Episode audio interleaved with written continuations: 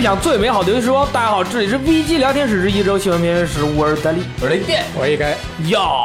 耶那么在这个安静祥和的晚上，嗯哎、呃，想必如果听到我们这期电台节目的朋友呢，不管是在直播啊、呃看我们的电台，还是在广播上面听我们的电台，你都一定在玩战神，对不对？也有可能在组装 labo，那当然，有没有人在玩《怪物猎人世界》呢？也有可能在打烂烂灰，呃这好好难选啊。对，就是说你一定是在玩游戏，对不对？你不可能很单纯的就是在听我们的节目，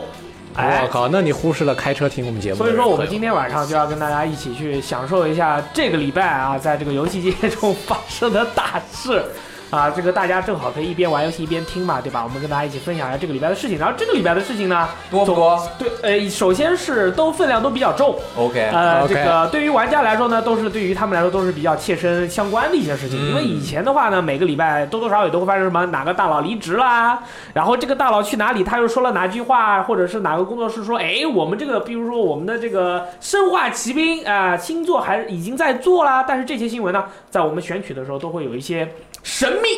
因为你在电台里面或者直播里面，我们就说完这句话以后就。说不下去了，因为大家就是这样。但是对，这个礼拜的事情呢，还真的是蛮多的，对于我们玩家来说都是息息相关。所以说，哎，大家一边玩游戏一边听我说。首先是两则背报，哎，哎，是这个礼拜一折第一则是什么？第一则，哎，很刺激了，就是那天我们在上班，突然远处有人喊。恶魔城出新作了，我操！然后所有人都在轰呃爆炸，然后叫喊，然后结果是恶魔城公布了手游的新作啊，哦其实喊的那个人就是我对，然后是你啊，啊，对，是我。然后恶魔城这个新手游公布了，这个是第一则背包啊，恶魔叫做《恶魔城魂之魔书》啊，对应的是 iOS 平台，发售日未定。说是采用了经典的二 D 平台动作游戏方式，不仅支持单人游玩，还允许四个人一起挑战啊，还有 C 四的对战。就是《魂之魔书》的主角竟然是有角幻野。对他不是那个阿鲁卡多、阿鲁卡多或者是什么这个苍来须苍真啊，他是有角幻野。有角幻野应该也是出现在这个小月里面的一位男士啊，穿了一个西装，而且这个游戏呢，它还提供了到时候大家玩的时候还会提供除了有角幻野就是之外的其他的角色可以选择，比如说阿鲁卡多啊、西蒙、玛利亚、夏洛特是来自于迷宫的画、啊迷宫的画廊，还有这个夏诺亚来自于被夺走的刻印。呃，画面其实看起来的话是非常的有恶魔城那种感觉吧。然后本来想着的是恶魔城可能已经不可能有新作了，嗯，结果有了，结果有了一个，而且还是手游，呃而且还是一个可以四 v 四的手游。对对，还能四 v 四的打，就所以说能玩就不错了。大家还想要什么呢？对吧？就手游嘛，OK 啊，手游也可以是三 A 游戏啊。哦，你看 Konami 去年啊，呃《心跳回忆》系列对新作出了个手游对， ，Love Plus 系列新作出了个手游，对今年轮到了《恶魔城你出个手游，我觉得完全嗯 OK。哎，等一下，这个手游是 Konami 出的吗？》 ，Konami 啊，那就不玩了吧。但它可能没有恶魔城系列经典的那种 Metrovania 的那种感觉。对它，我们可能会强烈的怀疑，不是我们可能会强烈的怀疑，我会强烈的怀疑这个游戏它在关卡设计方面，呃，并不是以这个关卡设计为先的，嗯可能是以这个氪金啊、这个敌人的配置难度为先。你居然还在思考关卡设计？对啊，我觉关卡设得计对于一个三 A 游戏来说很重要啊。不要再说三 A 游戏。 哦不要，sorry，再说三 A 游戏，嗯对不起对对，sorry 啊，好那我觉得你还不如猜想一下下一款是是 Konami 的什么游戏被做成手游？呃，MGS 咯，嗯对吧？？然后第二则背报也是本周的第二则背报，是白金工作室将与 DNA 合作推出手游《百鬼世界》。这个《百鬼世界》英文名叫《World of Demons》，然后在今夏登陆 iOS 和安卓平台。这个游戏《百鬼世界》啊的监督是负责过《极度混乱》的山中雅贵，作曲为大神的音乐负责人山口裕史。然后这个游戏的玩法的话，应该是由白金工作室是负责开发的。然后这个游戏是一款武士风格的这个和风动作游戏，然后故事当然是在古代的日本，百姓饱受鬼与妖怪的侵扰，然后要做鬼玩的一个勇敢的武士站了出来。然后好像是说这个勇敢的武士他是从小是被鬼养大的，哇，这就是一些呃哦这种非常这个王道的一些设定。那么你说前面 Konami 的不注重关卡设计，那么这个是白金的，它注不注重关卡设计呢？哎，白金工作室的游戏玩过的朋友都知道，它的游戏的关卡设计不一般不列入我们评测它这个游戏的这个评分的这个系统之中啊，主要是敌人的配置和人物本身的那个手感好不好。ACT 游戏是这样的啦，哦看这个游戏风格真的蛮不错的，对对就对，很有那个大大神神的那感种觉水非墨常有画大的神的那种感感觉觉。但是我们也知道白金现在有两个特点，嗯，第一个特点就是呃，不是两个特两件事情在做。第一件事情就是我好好做的游戏可能不卖座啊，我嗯啊我不好好做的游戏可能反而会卖座。无心插柳柳成荫。然后不好好做的游戏就是跟人合作的什么外包的一些奇怪的东嗯西，但是看这个应该还好。雷电老师，你刚才说的不好好合作的游戏，比如说这个汽车变人形金、刚啊变形金刚，还有这个忍忍哎者神无敌忍者龟，无鳖、敌忍者鳖，还有这个之前的这个 Avatar，就是这个什么叫什么来着？降世神啊通、呛世神通是吧？科拉传奇。对啊啊但是雷电，我要说一句，我觉得汽车人很好玩，是吧？我同事觉得降世神通也很好玩。啊对，不它好玩可能就是它某一个机制还 OK，啊但是你看它整个的一个游戏的一个流程看起来就比较单调，呃就而比较一且般游戏的内容量也比较对对不多嘛。那另外一个方面呢？另外一个方面就是它好好做的，哎比如说《猎天使魔女》啊。啊，尼尔啊，啊，还有他最近在做的那个和一个手游改成主机游戏的那个游戏《碧蓝呃幻碧想，蓝幻碧想》，蓝幻想的我感觉那个 PS 应版该也在努力的去做。那个一看演示，我们都觉得非常想玩对嘛，很棒。这个可能处于中间状态。我觉得白金工作室的这种开工的一个心态和做工的方式，我觉得非常好。它通过那个品牌的一个联动的这种方式做出来产品呢，它可能成本稍微低一点，但是它能赚足够多的钱。嗯还有手游也可以赚足够多的钱，哎他在拿手这游个钱，对，对手游，毕竟你想，它这次第一次做嘛，我们可以看看它试水试试出来什么结果。对做得好的话，以后手机上也能享受白金的呃游戏的话，其实是一件挺不错的对事，情。而且他这个钱一赚到，他把这个钱反哺到这个主机的这种先锋的游戏开发上面，我觉得是非常好，就像 S E 一样，对吧？呃，做了《最终幻想十五》和这个它相关的很多这个手游产品以后，以前大家都说 S E 是手游大厂，啊， S E 赚了钱，使劲做主机游戏和那种规模比较大的游戏，对吧？没有人说它是手游大厂了，它这个会是一个动作 RPG 类的游戏，对不对？呃，它有可能。然后我觉得这个游戏应该是一个动作为主，然后也有抽卡，就是说你抽各种各样的鬼。但我觉得，因为是手机的操作嘛，它可能会简化一些，没有白金原来那么硬核的感觉，但是它的这种动作感、动作观感，对，还有它的一些连续的那种动作感，肯定是能够很好的表现出。我还真挺想尝试一下这的。这个必须要试一试，对这一啊出肯定要试，但是就是怕它到时候可能会所服。好不好是另外一件事，玩对不对玩是肯定要玩的。没错，然后这个礼拜呢，还有一件比较大的事，这个是那天早上我一起来，然后苍鬼就给我发信息，你俩关系很好啊，有什么事都在一起讨论。对对对，因为我们俩喜欢玩铁拳嘛，然后啊我们又很喜欢格斗、啊这这方面的东西，所以他经常会告诉我哪个哪个格斗漫画出新的啦，嗯哪个哪个就是，哎，他就是跟我说，他说大力沙漠一加二该完了，哎呦我说为什么？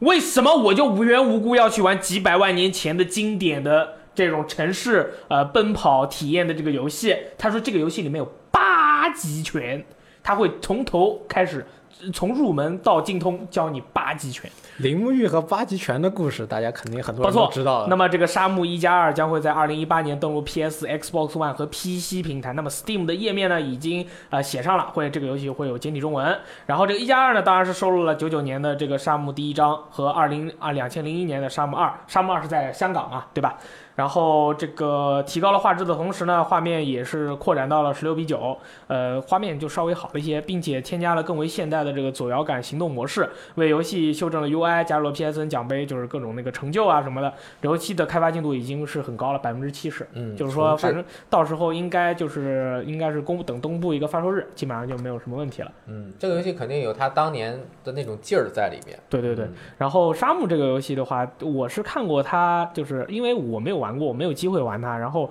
我去看过这个游戏的一些这个过场动画嗯啊，我是看过当年的这它的个那个动作怎么样做的非常好。啊？他他他的那个动作非常好，哪怕是拿到现在现在来，在很多游戏的这个动作场面里面，沙漠的这个动作场面也是数一数二。我很惊讶，我非常惊讶，他居然那个时候就能把这个人物的打斗什么的做得非这么好，我真的没有想到。而且沙漠是 QTE 之父嘛，哦，对，所以说，但当然这在这之前，就是这个游戏沙漠的这个新作出之前，就是说我一直就是说，如果沙漠发展到今天的话，可能有点像如龙这样的游戏。对对，但但是我不确定啊，我一定要玩过才知道。那么我心中是抱着这样的一个想法。因为当时苍鬼坐我旁边的时候，也跟我吹了一年多的《沙漠一》跟二，所以对这次有个机会，终于可以了解一下他庐山真面目什么样子。啊，因为其实就是因为他们世嘉不做这个系列了，就开始了如龙的新的系列嘛对对，对它的这个精神是传承过去我的。觉得是传了。嗯对，然后我玩过二代，我特别喜欢里面的一个那个小游戏，嗯，就是那个丢那个小珠子，然后看它往下咕嘟嘟嘟嘟，有好哦多针，然后它往下嘚嘚嘚嘚不嘚然掉。亲哥，啊，对，但是我不知道那个好像跟铂金哥还不太一不样。然亲嫂啊，小钢珠小钢珠就很好玩儿啊。雷老师，我问你个问题啊，嗯，你玩这个游戏的时候，你当时当年玩这个游戏的时候，你觉得这个战斗人物的，你这个八月凉的这个战斗的动作，你觉得怎么样？因为其实嗯八极拳它的打斗的动作是很怪的。啊，如果你是从小看，比如说呃少林寺啦、新少林五祖啦，这这这些的看出来的看过来的话，你再去看玩这个这个看这个八极拳动作，你会觉得怪怪。你有没有这样的感觉？我我都不记得了， 哦，你不是很，但是你不是我很记得的是，其实过场还 OK，但是其实如果真正玩起来，他那个人的动作啊嗯，还是有一点硬落后时代，还是硬因为他当年那个动作没法调的那么细。对，我这个游戏我就记得有一段儿，就是要哎跟着一个小妹妹小妹妹啊，她说的我给你领路去一个地方，然后我就一直跟着她走了好久，啊，在那个香港的那个市区中走来走去的啊，啊然后就是一个比较接近阅卷的那种视角。 OK，好，那么到时候这个游戏出了，动作不太记得我一定会买一下，然后给大家播一下，正好嗯一起看看当年的这个沙漠的这个情况。我很好奇，因为我是确实是没有机会，我我玩的最多的这种这种 J。A C T 类的这类游戏，哦，这个架势做的真棒，哎哎，这这个个架架势这个架势真的很好，大家看这个录像的话应该能看到。嗯，就是我玩 J A C T 确实玩不多，就是鬼武者玩的可能还稍微多一点嗯啊。下一件事呢，这件事我个人是不相信的。哎，啊，因为我作为一个 COD 啊《使命召唤》系列的真正玩者，我大概是知道 IW 大锤，然后这个 T 组、这个 Raven 这个这些这个组之间的这个性格关系和这个能力水平的。所以说，在最近有一个知晓了这个《使命召唤：黑色行动四》的这个相关的一个一个信息源透露啊，说这个《使命召唤：黑色行动四》将不会包含传统意义上的单人故事内容，呃。这有可能会使本作成为第一个《使命召唤》系列正统续作中呃发售时不包含标准战役的一个作品。然后，但是对于这样的一个一个发言呢，呃，这样的一个情报那个露出呢，动视的相关呃发言人表示，我们不会对于传言和推测做出评论，呃，请玩家期待五月十七号的这个正式公布。哎，啊、除此之外，就是说又有另外一个信息源表示，就是说《黑色行动四》的这个，因为啊，它是这回调到了十月十二日发售，它一般往常都是十一月十二日发售，就是提前了一个月。因为这个原因，就提前了一个月，就是游戏的单人战役内容的开发工作将无法准时完成。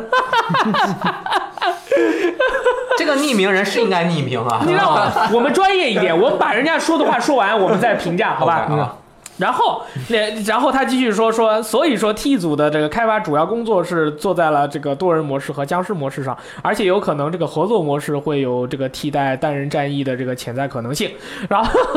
这我跟你们说啊，如果以一个工作室，他这个游戏要提前一个月发售，他的单人战役就做不完。这个原因，所以其推测他的这回单人战役，呃，没有或者什么，这个简直就是无稽之谈。 差那差就差一个月啊 COD 三个组，每年换一个组，其他一个组在做三年啊发售以后，他能做三年时间。然后你这么大的一个组，你是动视手下的一个精兵老将，你开发游戏开发这么长时间，你游戏提前一个月发售，你单人战役就做不完吗？就算做不完也要出啊。对，所以 说这个东西是大家看到这条新闻的时候第一个扪心自问的。你看完这条新闻以后，你不要就是马上说哦。哦，呃，那个雷电啊，就是他坐我旁边。假如他是我同事，哦，雷电啊，今年假如使命召他唤是没有战役啦。你要问问自己，这可能吗？使命召唤是什么样的品牌？它不出单人战役，其他的 FPS 都不用做单人战役了。当然，我说的夸张了一点啊，就说单人战役是他们这个做是第一这个游人戏称必必必备的第一个人称射击它必备的东西，它今年可能它的单人战役，它会改它的规模、它的规格、它的给人的那种感觉，因为他们之前就说了，《黑色行动四》这回有一句话叫做“你忘掉你以前所知道的”，所以他这回他可能单人战役想给你玩各种各样的玩法啊，不是说就没有传统的单人战役了啊，就是或者说就没有单人，这这是绝对不可能的啊！大家一定要相信我啊，一个玩了 COD 玩了嗯我当然相信你，但是十八年的人。但是如果你说忘记你所知道的话，那如单人战役也是我所知道的。对，我觉得有可能是这样，到时候进去以后，它是有三条线。或者说两条线、两个阵营，玩家在进入游戏的时候会选择其中阵营中的一个，然后你在然后每一个不同的阵营，你的单人的故事的那个线路是不一样的。你在你在选择这个阵营以后，你为这个阵营做的那些呃单人故事的那些东西，你会为你这个阵营获得一些积分，然后你就可以在你的不管是僵尸模式、单人模式还是多人模式中，都获得一个 一个好处，就是一些奖励啊之类的。然后不同的阵营的故事线是不一样的，所以说玩家如果想体验所有的故事线，你就要换到另一个阵营去玩，但是这个是不累积的。啊但这样的话体验就完全不一样，而且你有一种为你自己的阵营去奋斗的感觉，我们其实都是瞎猜啊这。是猜的。对，然后我觉得如果他想做的特别不一样，而且 T 组不是乐意愿意做不一样吗？对对，比他如每说回都做不一样。他把一二三的某些经典的场景做出来，然后再给你重新演绎一遍，演绎成不同的东西，然后把它串起来，嗯，会不会就也是你过去的东西就不一样了？对对对或者其实我看到这个消息的时候啊，我觉得我是绝不相信的。我反正我虽然不相信，但我觉得事出必有因，嗯对，他肯定在单人模式的制作上面有一些变化，变化。我觉得如果一个什么样的是一个很好的变化，COD 的单人模式啊，嗯不再是只能一直是单人一个人玩，哦，比如说就是之两前三就个有合人，作了，对，两三个人一起玩，像光环都可以，那个比如全程的合作光环五个人，呃，四个人，对光环五四个人一起玩嘛。对所以我觉得如果他有可能做一个这种的大幅的这种变化，嗯，就我觉得就蛮蛮不错的。该变了，这个肯定是该变了，因为很多玩家也都表示，你的这个单人战役的话，每年就是都是给人相同的这种刺激。然后 T 组之前 BO 三的那种叙事方式，《黑色行动三》的一个叙事方式也失败了，嗯所以说他们在不断的去寻找一个新的叙事方式。其实 T 组一直是在求变的。对，他以前我其实一直我心中 COD 做的最好是 IW，嗯，但是自从 IW 死左了，没有上进心理以后，我 T 组就慢慢的取代了他的位置，成为了我心中他每一座嗯啊的对剧情啊什么，他都是追求不一样，他就是求变。嗯，所以说大家对吧？这就是期待一下，我觉得还有一个可能说就是真的没有单人模式，当就然像就像 GTS 一样，它不再做那个呃生涯模式，而是把你的多人和你整个游戏的一个体验能够串起来。比如说它的故事就是你要进入，比如随便说的啊，进入一个 VR 战斗中，你去战斗，嗯然后战斗之后，你再过一段时间，你的等级比如提升了，嗯你可以进入什么真人战场，然后你的角色或者是你再进入的那个 ranked match 可能就变了。嗯然后这样子就是没有传统意义上我要打一个反派，对而是把你整个人丢入到了一个 B O B O 四的它的一个世界，对。哎，你说有没有可能是这样的？的？他就是像那个怪物猎人一样，他会不停的更新活动任务，啊对然后今天是打这四个五个任务，过一段时间以后再打一呃再打个别的那种因为任务你。想他啊，我是我先说我了啊你先就说是你先从那说个呃 A W 开始之后，这个单人模式评价也没有这么好，对对对，但而且大家都觉得这个就是也做不做不了太好，二战的那个也没有做到很好嘛。我觉嗯得他如果敢一大胆一点，就像 G T S 一样，放弃生涯模式，该大胆，因为你这个游戏的核心，很多人就是在玩多人。你如果能把多人变成这个人的打枪的一个生涯的话，对，加入那可能会更好。可以，其实我觉得他可能只是压力很大，他一定想把这个单人模式给做好。因为你想，如果我觉得如果他不是不做这个单人模式的话，他可能都不叫黑色行动了，嗯因为黑色行动是一条单人模式的、嗯呃的故事线下来的嘛。所以他可能我觉得他觉得压力很大，他想做好，但是他现在又来不及做好，那就先给你们玩一个有多人模式的比较好。嗯，哦，就是说真有可能没有是吧？不他是，慢我慢是做，说他可能一开始没有，后边再给你补。那嗯你这样不行啊！街头霸王五那就被喷爆了。对啊，你发售的时候没有单人模式，你这个是不你合可适以的玩《现代战争重置版二》的这不是对于这不对于一个游戏开发组来说，这不是这个游戏没有单人模式的一个借口。你不能说我这个游戏没有开发模式，你可以先去玩别的游戏以替代，这个是绝对不行的。但是你想玩一个赶工非常严重，跟《质量效应三》那样的单人模式结呃你局都开吗？发三四年了，你说还赶工，你说他也但许会推翻是合你适是吧？吧？对如果你按照育碧的经验来看的话，嗯育碧也是三年换一个工作室 做《刺客信条》，对，结果很多个《刺客信条》你都会发觉有赶工的痕迹。嗯那并不是说三年就一定就够用的，嗯。嗯这是一个很就是很很常见的那问题。你的意思就是说，其实 T 组承受了巨大的开发压力，没有三年可能不够，所以说他可能要顶着压力，而且呃今年想办还法嗯提前了一个月发售嘛，可能是要躲大镖客，但是你又不能往后延。是躲大镖客吗？哦，嗯可能是有可啊，他肯定要往就往前一点。我觉得也有可能，比如说他做了两年，觉得这不行，嗯，这个对做出来还不如可能上一架评价高，也可能剔除的推倒可能又过没嗯了，就重新再做也有可能。那有点像《刺客信条：起源》嗯说对要不然给我饶一饶。但是像 COD，它不可能给你推迟一年，对啊，动视现在手上如果很紧你啊嗯推迟一年了，那一年内还有下一个组的 COD 呢，也他们是怎么办？对，今年如果发售《死 亡搁浅》的话，说不定 COD 就摸了，说哎，这个就交给你们了，我们就先摸了。哎，开玩笑啊。嗯呃，除此之外呢，还有消息表示，《使命使命召唤：黑色行动四》以及《战地五》将有可能加入大逃杀模式，哦，就吃鸡模式。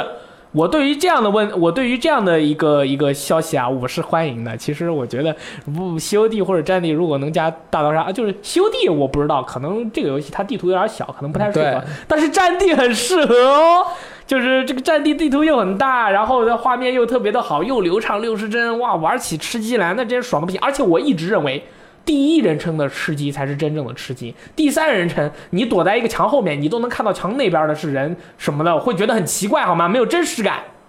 OK。啊，怎么样？可以，然后我觉得像 DICE 这种工作室，他做战地的大大逃杀绝可能，我不是说绝对啊，应该不会是缩圈儿，对对对对，他肯定有他自己的创创新的办法。如果他作为一个这么大的工作室，他的这个游戏受众那么大，他要想立得住足，他一定不能追随一个已经特别成功的一个类型那么固定的对嗯模式。他们，他们一个，他们是一个非常强势的一个工作嗯室。他们如果这样子去学别人的话，copy 别人的话，他们自己的自己的尊严会扛不住。但我觉得他会但是我觉得像他这个加入的应该是一个比较仓促的决定。你想，呃，吃鸡是从去年可能是六月份以后才火起来的嘛。嗯如果他等到真他的火起来了以后，再到 E A 下这个决策，然后他们再开始开发这个模式，到今年发售的话，可能来不及做到一个非常完善的一个状态。像吃鸡本身，它是从 mod 一直发展到一个完整的游戏，它是经历了好多年的嘛。一个模式想要自己做一个这样的模式，没有那么快。嗯，但我觉得他的大逃杀不是缩圈儿，他怎么追寻大逃杀里面的那种刺激感呢？就是你上来之后什么都没有，然后你找别人，然后你呃生存的这种难度很高，地图很大，人很多，然后每一个人都不知道对方是你的是敌是友，都一般都是敌人，嗯，就是这种。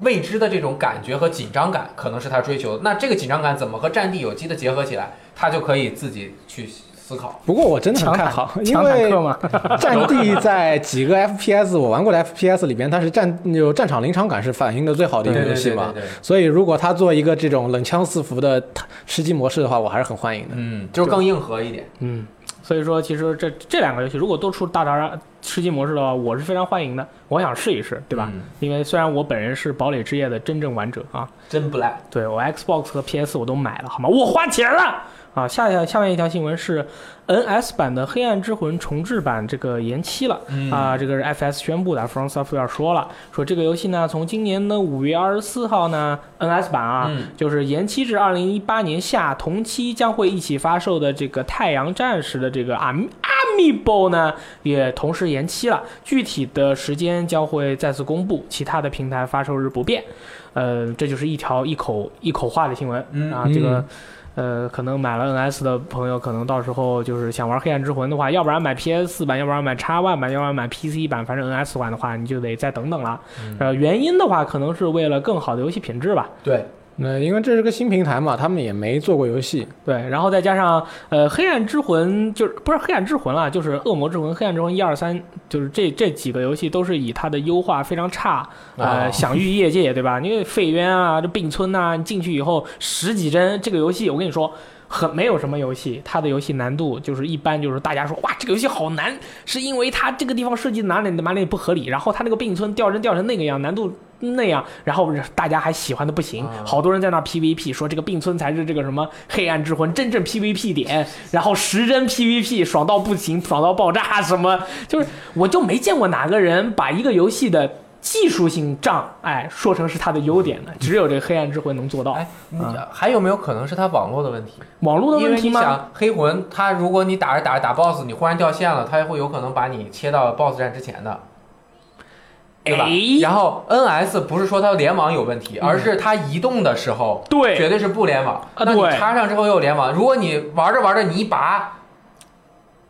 你你肯定不就不能拔？对，所以它的这个联网机制可能也会进行调整。这个东西不是不是说我们讲的这么简单，说哎你一拔你就断网就行了，可能它在整个机制上面就比较麻烦对，而且 NS 那啊个网卡嗯质量那么差，真是这么一道墙就收不到电波了，哎，嗯 对。然后反正哎，我觉得你这个说法很有很有很有可能性嗯，，对。网络可能和但画他一面开都有，一他点。可以一开始的时候就像血缘一样选择在线游戏，或者是选择离线游戏啊，但玩家自己在准备呃在自己根据自己的游戏环境做一个选择嘛，嗯对吧？好的，然后之后是这个礼拜突然这个更新了呃这个怪物猎人世界的一个新的模式，烂烂灰，对，加入了烂灰龙，就烂烂灰。然后是本周四，它是这个全新的古龙种叫烂灰龙，就是烂是很烂的烂，灰是光辉的灰，烂灰龙。这个龙啊，长得特别像铁拳六的 BOSS。哦，哎，它跟铁拳六的 BOSS 非常非常像。然后呢，加入了这个新的古龙之后呢，这个古龙啊，其实在之前的，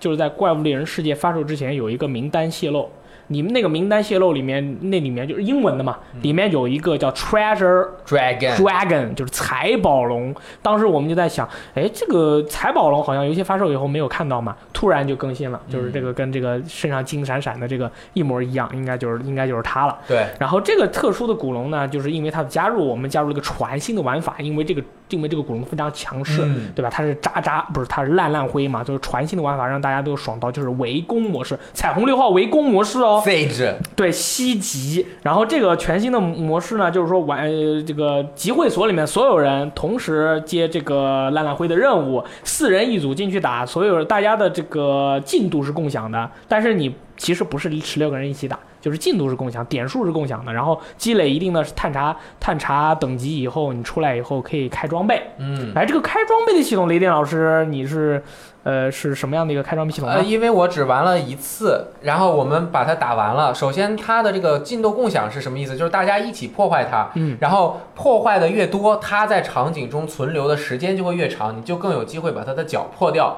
当把它脚破掉之后，你这个任务就完成了。哦，然后完成了之后，你就可以直接在集会里面选择领取报酬。领取报酬之后，如果你的这个调查度和达成率特别高的话，达成率特别高的话，那么就包括你破坏的东西也多啊，调查的东西也多，那么它的这个奖励的数量以及品质就会更好。哎， 我们那一次打完了之后，它的那个达成率达到了十四级还是十五级，哎还是蛮高的。然后出了三个金、三个银和六个铜，相当于就是很多嘛。很多。然后它里面包括的东西有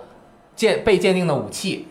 然后怪物的素材票和一个一种票，这三种东西都有不同的用处。首先，这个武器实在是我之前没有想到，可以看一下是什么呢？哦它的这个武器鉴定啊，很有一点像《怪物猎人四四四 G》里面那个研磨武器的那种感觉，但是还不一样。研磨武器是你要在这个工会任务里面找到偶尔出现的隐藏矿脉，去把它挖出来的一种特别稀有的矿，鉴定出来是这个武器，也有可能很烂，也有可能不好嘛。但是这一次是你打完那个怪之后掉，分为蓝色那个，反正就是六七八级。嗯，如果是八级的话，它肯定就会更好一很点。硬，对，然后它是任何一种武器都有可能，然后它随机武器。随机武器，但是它没有自己特定形状的武器。就比如说，它是叫做什么什么武器，呃，水，嗯那它可能就是金属武器、金属类武器的样子，嗯，然后把一些地方变成了金色。然后它还有可能是什么，呃，什么什么什么，呃，斩斧点儿泥鱼，嗯那它整个武器的样子就是泥鱼龙武器的样子。但是它是金闪闪的泥鱼龙，对，然后泥鱼龙武器的样子哪里是金属，哪里就变成金闪闪的感觉。这么厉害呢？这么厉害！我还打到了一个雷狼龙的盾斧，哦，不是雷飞狼雷龙还行， 飞雷龙的盾斧，除了那个毛茸茸的地方就是金的，对还有那个火龙的小那个青青弩嗯，青弩就是除了火龙的皮肤之外都是金闪哇，闪。那太硬了！也就是说，对一下子加入了巨量的武器，就就把游戏的武器数量翻倍了，啊，翻就是对啊每一个就金闪闪 了呀，就 CF 啊每个都有金闪啊闪版人家 CF 是卖金闪闪，这里面是你自己刷对金对闪闪对，。我是刷出来一个骚鸟的一个一啊个形状，但是它是金色的。然后其实其实我对他的那个装穿在身上的装备更感兴趣一啊点，因为他的那个女性装备大露背嘛，啊。然后它的这个武器先说完，它的那个攻击力和它的展位和它的属性都是随机出现的，嗯所以它你能不能匹配到一个特别有意思的，就是还是蛮有意思的，就是它相当于你能不能刷出一个旷世奇宝没错，啊。然后刚刚 E K 说到的这个衣服，它分也是阿尔法套和贝塔套，呃，也都蛮好看的。然后我是觉得男套的那个阿尔法套的那个胸甲特别的酷，那么厉害吗，像那个座山雕一样。一个座巨山大的毛皮厂，你知道吗？大厂披在身后面。嗯嗯最厉害的是它两点超会心，嗯，直接就二级超回新，超那回新么最高厉三星害，特别特别厉害。那该但刷爆了。这一次这个装备特别难做，可以它一件就需要十几个素材，同时你这一整套需要两个宝玉，哇，而且这个任务是限定时间哦宝玉一号，就是这个龙的玉，哎呦，限定时间的，所以你就要狂啊刷。对，狂刷，然后票是可以做这个呃武士那个样子的外外观观装备，两种，两种，一种五件儿，一共需要三十五个票。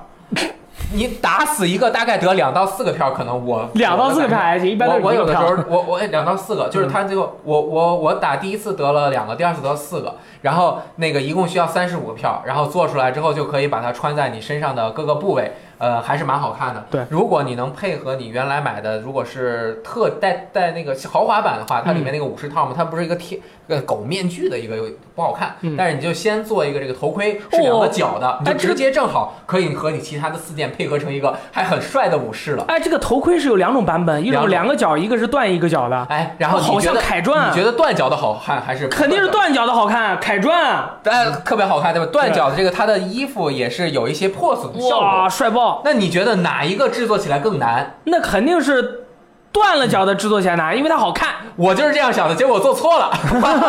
我想做一个断脚的，那我就要选那个需要四需要那个四张票的，因为没不有能预览，我想起来啊，了，不能预览，我就没有做那个需要三张票的那个头盔，我做了四张票这个，我操，我想要断脚的，怎么是一个不断脚的？妈呀，救救我！哇啊，对所以得狂刷。我对我今天是击退了一只，把它两个脚都砍下来了，然后脚掉地上以后可以挖，挖出来以后也是可以鉴定一波武器。你是挖出来三个武器，然后你完成这个任务以后，根据等级又打三个武器，可以可以有一个任务可以拿六七把随机武器，我打出来的第一次，我就直播出好东西，那么厉害。我就是用长我枪的。看到你了，出了个八级的那个八级的长枪长枪是四百一十四点的那个攻击力，虽然不是最高，最高四百六甚至以上，但是它二斩二将就能百斩，我就刚刃二将，而且它隐藏了四百五的那个免属性和我靠，那个它的会心是百分之十还是百分之十五，还带三动对，还带一个三级动，这我靠神神武器，对他这个但是他这你个要刷的话，肯定还能刷到更好的。对赶紧刷，因为这个活动五月四号就结束了。嗯然后就是说，还有一点要说的是，这个你打出来的所有的关于这个烂烂灰这个烂烂灰的这个武器，全都不能强化，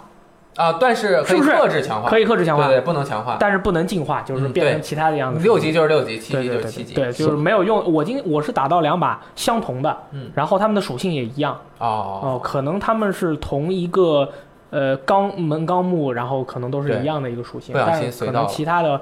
品相的会不太一样。反正就是，如果大家刷到那些没什么用的武器又比较多，就把它卖掉就可以了。嗯。对，又不能拆嘛，对吧？然后这个礼拜还有一个游戏公布了一个新作，是这个 Sega，就是世嘉在这个上周六举办的 Sega Festival 2018的活动中公布了《新樱花大战》啊，这个游戏将会推出繁体中文版，登陆平台这个还要在以后跟大家公布。然后这个《新樱花大战》呢，到时候反正就是应该在努力让繁体中文版和日文版能同同时发售。然后它这个游戏呃这个故事啊，将会发生在，我要念一下啊，这个念一下这个我是真不知道什么鬼。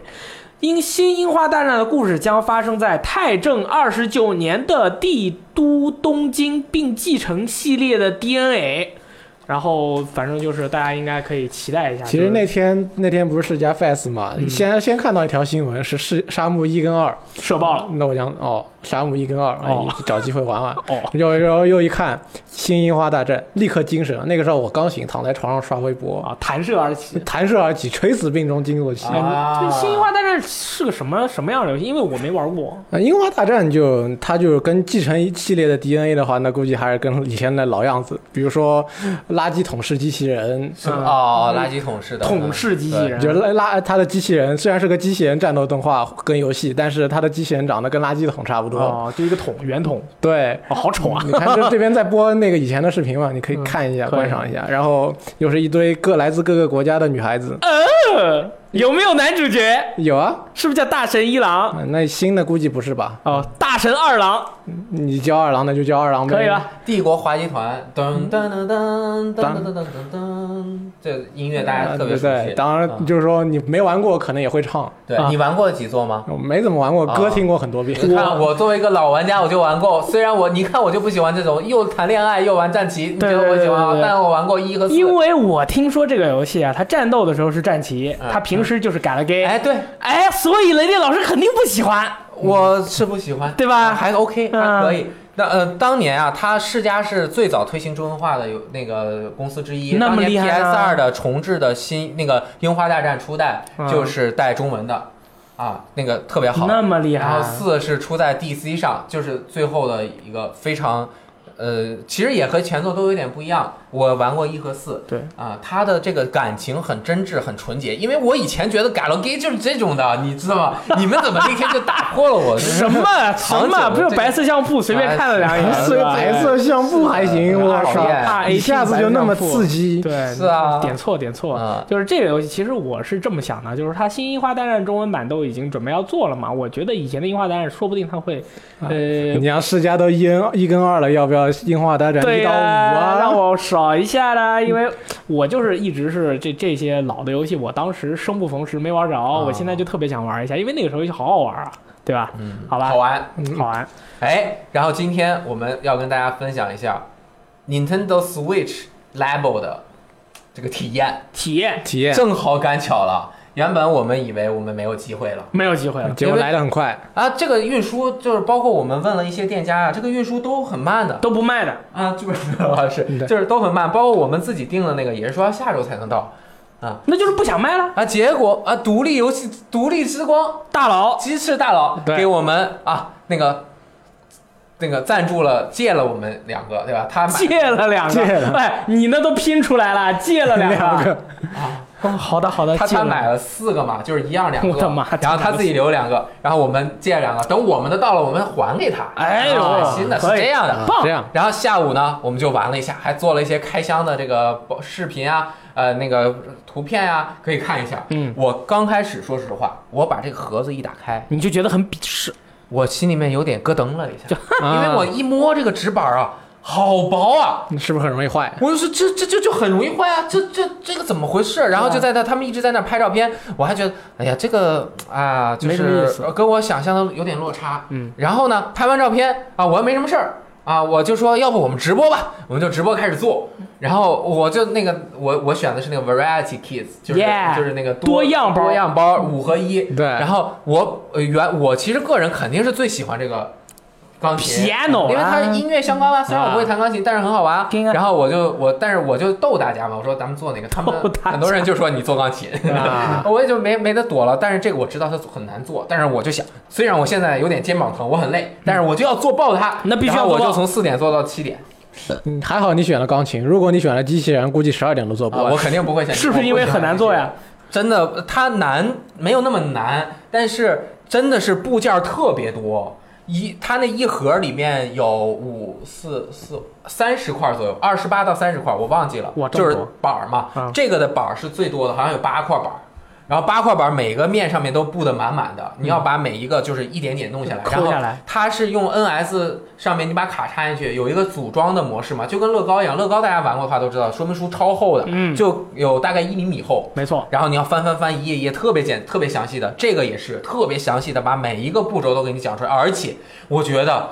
为什么它做的那么好，就是你每一个细节啊，就是比如说你要安装这个东西的时候，你不知道怎么安的话，你可以就是旋转它里面那个3 D 模型，看的特别特别的详细。哦，这是他的那个现场教程是吧？组装教程，你可以往嗯前倒、往后倒、快进、快退，然后六个步骤，每个步骤你需要 A B C D E F G H 里面的每哪一个板的哪一个，然后拿下来之后先怎么样，再怎么它样，是动态的吗？动态全都做到哇了，塞然后甚至还会给你讲笑话。啊，哎，我们现在要做三个黑键，啊哎你来开始试验一下吧。然后你做完第一个啊，你现在已经是一个做黑键的高手了，剩下两个你就会很厉害，是一模一样，但是它也会一点点让你给你演那个继续做嘛。嗯然后下面下面我们要做六个白键，当你做完六个白键之后，你就是一个真正的 hardcore folder 了，就是你真正那个叠纸高手，呃硬核叠纸高手，然后就一点点教你做完，然后做完了之后，对我我我先一边做我就觉得我操，真他妈的结实。哇，正嗯，这他妈的结实了。真他妈的结实。那我们让我摸两下对呗。你摸两下，你就是你，你感受一下。哦，我操，弄坏了， 没有？你摸手，你感受一嗯下，就是它这个，你看这严丝合缝的这种感觉，你知道吗？就很哈抠，就是你，我根本就没有想到它真的能这么严丝合缝，你知那道吗么合合缝呢？真的是极度的严丝合缝，这是这快掉了，这个完全不掉的啊嗯，。里面有 皮筋吗？ 啊不，没有，那个是无没用的东西，就真的是严丝合缝，而且这完全也不怕摔啊，不怕摔，嗯，因为为什么？为什小么心？点你让我捏它一下吧。你别，就是一根筷子一根筷子容易折断，对五根筷子就折不断，所以你这个人人家绑在一起之后就真的很结实，啊你看，真的给很我结给实。我，我摸摸啊。哎，真是很结实，真的很真是很结结实。我使出了我百分之二的力，啊都没有捏坏。真的，很结实，而且它设计的很多东西啊，就我靠，这真是匠心打磨。就比如说，你看这个有一个呃海绵的小条条，你知道是干什么的吗？我不知道这是降阻的吧？ 对，就是让你的这个机器防滑。我刚做好之后，我做的第一件事，我要开始玩嘛。嗯我第一件事，我要先把我的 NS 放到它这个戳戳嗯 NS 槽里面。卡槽里，我一放去，如丝般顺滑就卡进去就了，然后完美的卡在了里面，完美的卡在里面，就一绝对不会飞出啊来。不会飞出来，而且你拿起来特别的方便，又特别的容易放进去。对，然后我一进的游玩模式，我摁了一下键，第哒哒一哒哒下我就惊呆了，啊，因为我把那个一号的这个螺旋按钮放在了里面，嗯，当我摁下去的时候，它发出了小猫的叫声。我 靠，然后我就哆来咪发嗦拉西哆和它的这个半成半半音全是小猫的声音，然后这边有个播放按钮，我一播放猫就开始给我唱生日快乐哎歌。你其实就算是电台的话，我觉得你打开来给大家演示一下，大家说不定也都能听得到。对你要不要演示一下？啊、可以。对，然后那大家稍微等一下，然后我们把这个呃那就个听音频版的朋友，如果你不愿意看视频版的话，我们就给你们演奏一曲啊这，用 La La b o l d r i 来给大家演奏一曲。 OK，我们已经连好了，听着啊，嗯，你你要开始演奏拉伯了，对吧？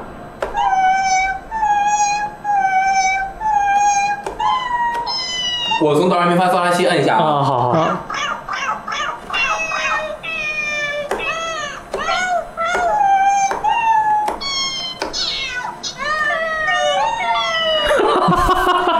这个旋钮还能够改变猫的这个叫声的回那个回回声。嗯，我的，而且这边还有一个颤音。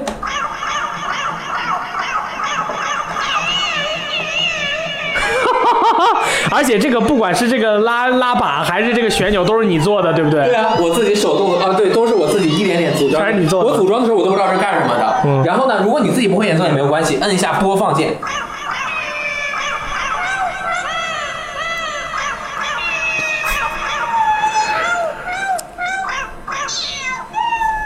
祝你生日快乐啊！嗯，你怎么听出来的？哒哒哒哒哒哒哒哒哒哒哒，哦，嗯我靠，好 鬼畜！这个也很好玩，就是有最好就是这个的颤音是最好玩的。嗯，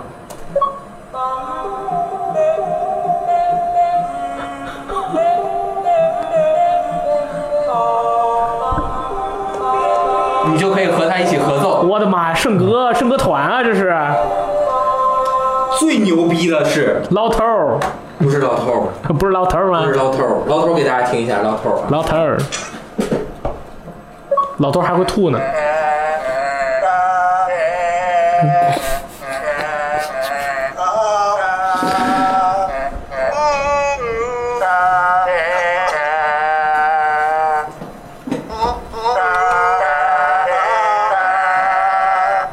我我就觉得这已经，我我就觉得我就觉得这已经很牛逼了，对能怎么样？那还能怎么样呢你还能怎么样？你还能能怎么样样？然后当我把最后一个插进去的时候，我我刚开始我就看我就。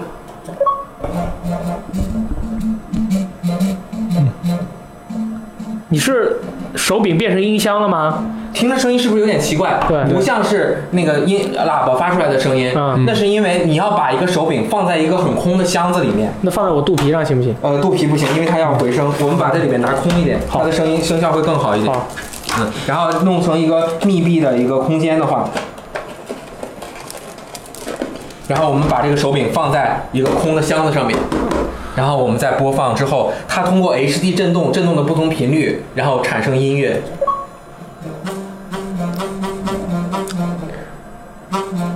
惊了。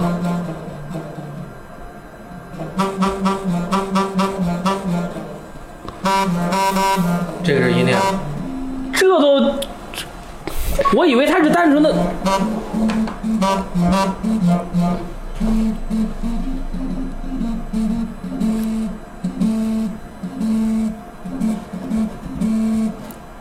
就是哇，HD 震动好厉害啊，都这能个演奏音乐啊！我我我觉得这个是是已经把一种就是这个 HD 震动不是也说了不是什么高科技，嗯对很多年都有，但是它能把这个东西玩出这种花来。没想到，没想到，我天哪！我说这这怎么这还能这这有的治吗？而且这是五个里面的其中才玩了一一个个，啊，才玩了一个，其他还有的玩呢。怎么怎么做的这么好啊？我不知道啊，然后我哪知道？说不定你就选了一个嗯那个 Valada de Kido 里面最好玩的，对，真的是，但是我觉得而且你还能够通过，就是你可以学嘛。你看，我就学，哇，你这么厉害你呢？看，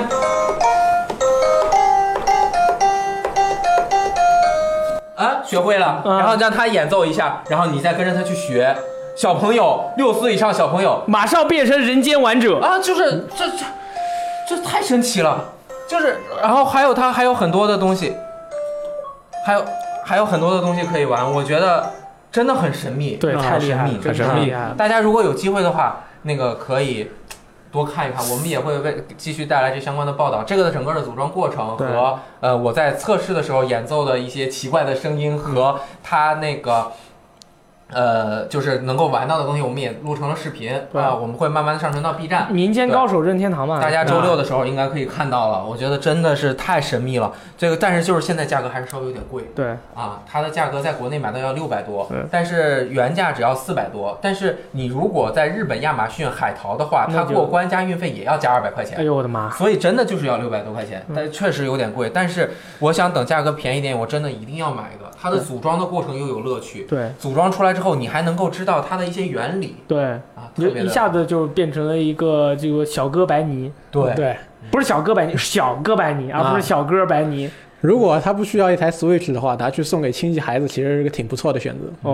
哦，那你得看看那位小朋友有没有潜力。他如果喜欢玩吃鸡，就不要送他这个了，没有用的。嗯什么肉打包，呃，肉打狗是吧？我而我们现在还没有尝试的就是它的那个 garage 模 garage 模式 Garage 模式这个对车库模式，我对对对，我觉得这个这个拉博发售之后，我相信一天或者两天以后，YouTube 上面肯定有对，一些全都是大家的玩法。一些人组 ban 了，应该。就其可以实我组还是 ban 先了想看一下机器人做出来会变成怎么样对，机器人还在箱子 B box 那里呢，嗯啊不知道他他什么周时候末会做啊，但是他怎么拿过来？他怎么拿，他穿着过 来嘛。可以可以那不可以，是可以一边走一边玩吗？啊就地铁上就先玩着哎对喽。我靠，Game 我靠头号玩 Boy 家太啊厉害，真是头号玩 者，真正的头号玩者就不要不要不好意思展在那个人群中展示你自己的爱好好吗？嗯，没关系的，对不对？E K 对啊，出门感就喊我爱偶像大师，嗯没那问还是题算了。啊，真的好精密啊，好好棒好啊，对，然后。这个我们马上电台录制之后，还要继续组装另外一个项目。，对，如果听到电台的朋友，可以过来看一下我们今天晚上的这个录像。嗯啊，，我们会，我和雷电老师会，我会向雷电老师学习手工做下一个项目，然后我尽量不要把它做坏，好吧？好吧。那么下面是来到了这个读编往来环节 OK，然后这关于这个线性游戏啊，有很多朋友给我们留下了大量的留言。那么我们还是有几点，就是我选择的这些朋友的，首先是他们说的非常好，其次是他们的篇幅刚刚好，不会让我们读完以后觉得很累， 然后就是说的都还不错，对吧？啊，首先是这个叫做 Leo Pepper 的啊，叫 Doctor Pepper，这个大哥叫 Leo Pepper，他说不喜欢多结局，我觉得和时间没有关系，主要就是我在玩一个游戏时，总是倾向于在一个周目里尽可能的体验最完整的内容，所以会努力的去做每一个支线，找收藏品。而多结局设计是则是明显扼杀了这个想法。如果是像尼尔的众多搞笑结局，或者远哭五的快速通关还好，瞧一眼坏结局再继续主线。相反，如果错过了进入隐藏结局的机会，会浑身难受。这种情况下，错过结局含金量越高，我越不爽。分支剧情同理，所以我把新露谷十二个结婚对象刷满，看完所有实心剧情才会去结婚。这也是一位大佬啊！啊新露谷十二个结婚对象，所有的剧情都刷完了，那得这打了多长时间？不知道啊。几十年吧。对，但是我觉得 他他人都说老的了这个还没方法解真的非常好，就是说，在玩家去玩一个游戏的时候，他会衡量你这样的一个体验对于他整体一个兴奋度的一个高低情况，对他尽量的能够一条线把所有的对呃爽点都爽到，不然的话就会觉得很吃亏嘛，因为对。可能很多人不会再玩一周目了其。实，其实我们觉得，大家作为玩家，其实平常都玩的，就是觉得有的时候觉得有点疲倦了嘛。没错，不管它是就是说它的开放跟线性是指那个结局还是指世界，如果就是如果你说开放世界，你地图上一堆问号，我觉得我觉得我得把它全都走遍，我才能对获得一个完整的体验，那就对很对对累。对，就或就或者说，你虽然是一个开放世界，然后我确实想知道你的故事，但是可能有些人觉得支线任务并不是这个游戏的故事，但是有些朋友会觉得支线任务也是这个游戏它呃故事的一部分，我必须所有的都体验了。然后你体验完了以后，你觉得我真我时间浪费了，玩这 就觉得玩这一个游戏好累啊，用了好长时间。啊对对对对对真正好的游戏会把支线作为你主线任务的拓展以及角色形象的完成。你就好想去玩这个支线任务，对比如对巫师的、起源的，然后战神的这些支线，你都特别想嗯但去不玩一管遍做。的好不好，如只要它摆在画面画面上面、地图上面，你就一定会想去把它给做掉，对对那就会是你一定会个有非想法常一个很累的一个过程对。嗯啊，下一位朋友叫做梁，啊这个字念良吗？呃六，对 吧？对。然后那个一亏来念一下，好，这位朋友说。